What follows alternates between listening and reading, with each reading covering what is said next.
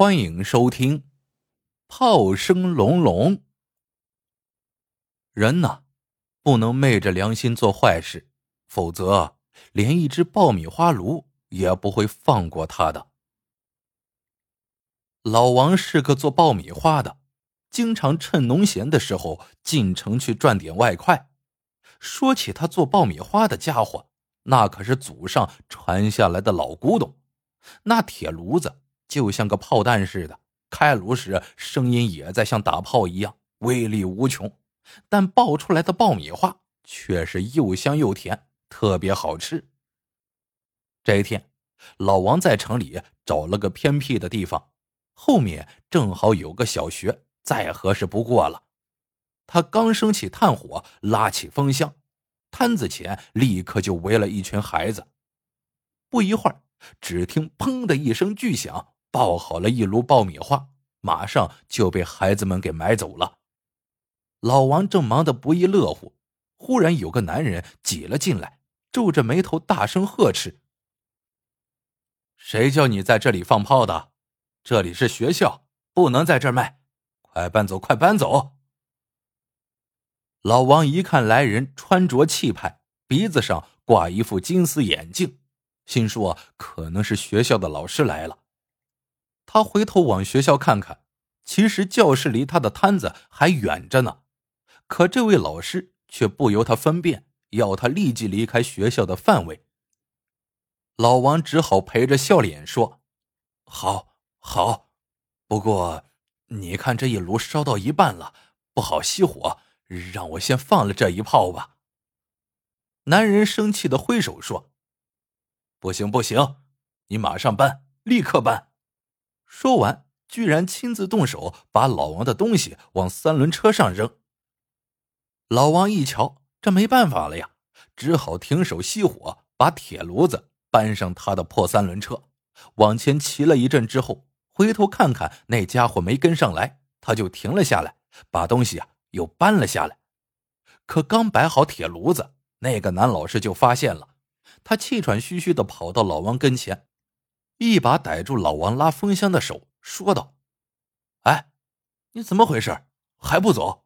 快走，快走！”老王嘿嘿笑着说：“这儿离学校够远了，不行，还不够远，至少两公里以外。马上走啊，要不然我就没收你的东西了。”老王见他急成这样，又是跺脚又是挥手的，火怎么也压不住了，瞪他一眼说。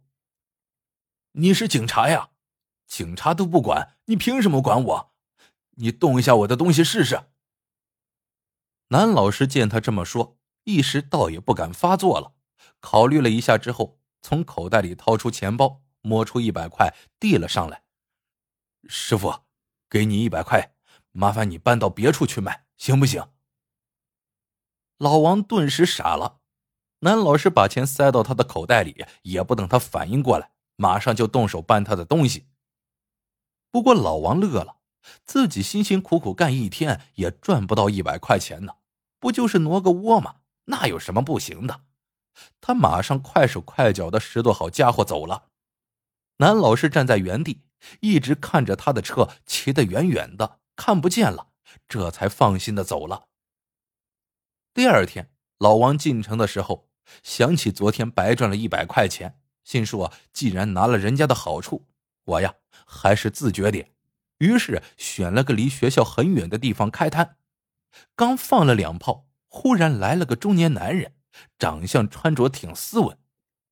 他买了点爆米花，津津有味的吃了几粒，蹲下来问老王：“哎，师傅，你的爆米花很好吃啊，可你这个位置不好。呃，我请你到我们那儿去卖吧。”那儿的人都爱吃这玩意儿。老王一听，正合心意呀，点头说行，装上家伙就跟着他走。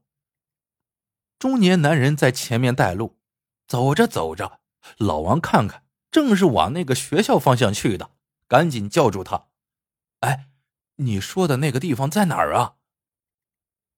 中年男人一指前面：“你看，那儿有个学校，一千多学生呢。”保管你卖的快。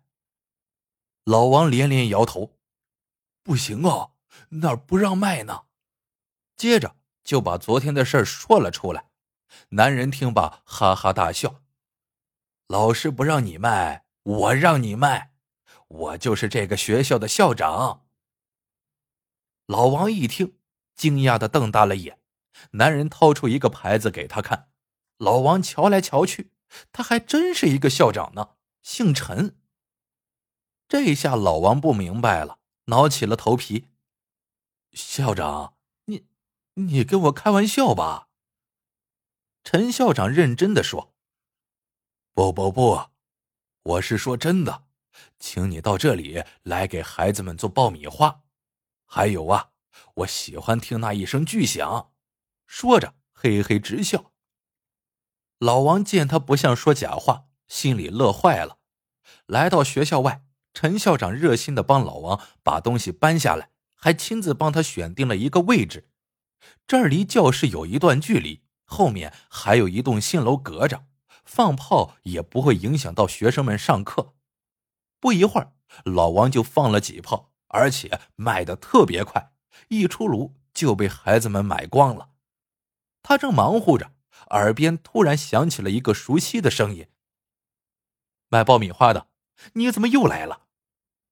老王一抬头，原来呀是昨天那位男老师，他怒气冲冲的挤了进来。一把就扯住了老王的手，你是不是尝到甜头了？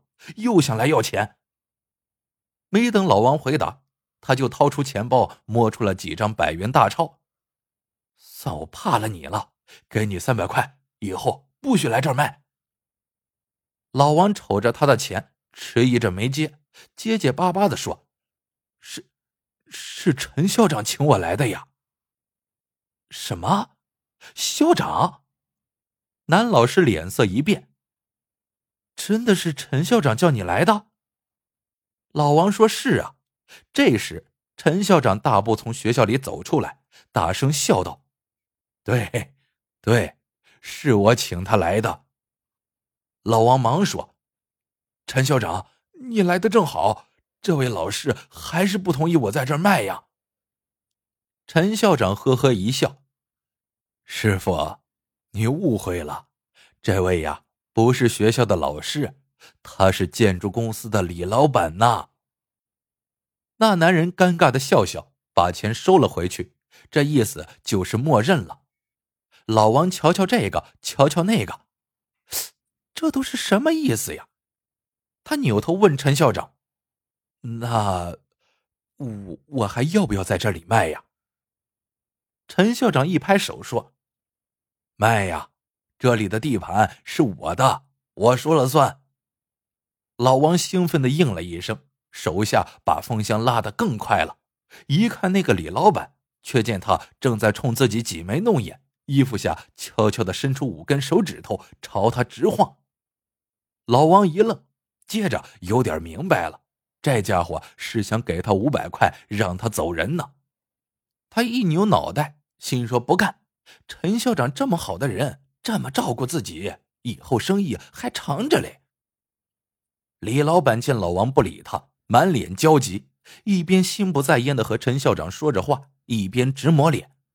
忽然，他转身打了个电话，然后快步回来，把电话递给陈校长：“教育局黄局长找你。”陈校长一怔，慢腾腾的接过电话，放到耳边。那头的声音很大，连老王都听得清清楚楚。陈校长吗？听说你亲自请人到学校门口卖爆米花，是吧？这也太荒唐了吧！里面上课，外面放炮，这成何体统啊？你马上叫他离开，不得影响学校秩序。陈校长傲傲的应着，不停的点头。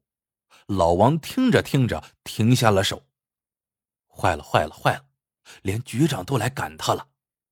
他扬起脸问：“陈校长，我还是到别处去卖吧。”陈校长笑了笑：“管他呢，你包你的米花，他管不着。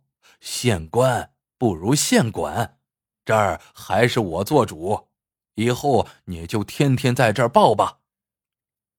李老板顿时脸色大变，指着陈校长说：“你，你，连黄局长的话你也不听吗？”陈校长假装没有听见，不理他。李老板急的是抓耳挠腮，片刻也定不下神来。老王却更来劲儿了，过一会儿看看时间差不多了，就把铁炉移下来，准备开炉。李老板和陈校长急忙捂住了耳朵。一声惊天动地的响声过后，又一炉新鲜的爆米花出来了。李老板迫不及待的催促老王：“不能再爆了，走吧，走吧。”话音刚落，忽然后面传来一阵哗啦啦的响声，三个人一起扭头看，怪事儿了！原来后面那栋刚建成的二层大楼正在噼里啪啦的往下掉粉尘呢。行了，别再爆了！李老板忽然一下子精神崩溃了，脸如死灰一般。我求求你，你别再爆了！陈校长朝李老板冷笑道：“李老板，害怕了吧？我早就说你这楼不结实，你却硬说没问题。可你连接受爆米花检验的胆量都没有，你让我们怎么敢在里面上课呀？刚才只不过是一个人造的小地震，楼就开始往下掉东西了。要真是地震来了，那会怎么样？对不起。”你就是请到县长命令我，这楼我也不能接收。算，算你狠！李老板的脸上比哭还难看，眼光死死盯着老王那个炮弹一样的铁炉子。老王傻了半天，这才说出话来：“我，我就是个爆爆米花的，这可不关我的事儿啊。”好了，这个故事到这里就结束了。喜欢的朋友们记得点赞、评论、收藏，感谢您的收听，我们下个故事见。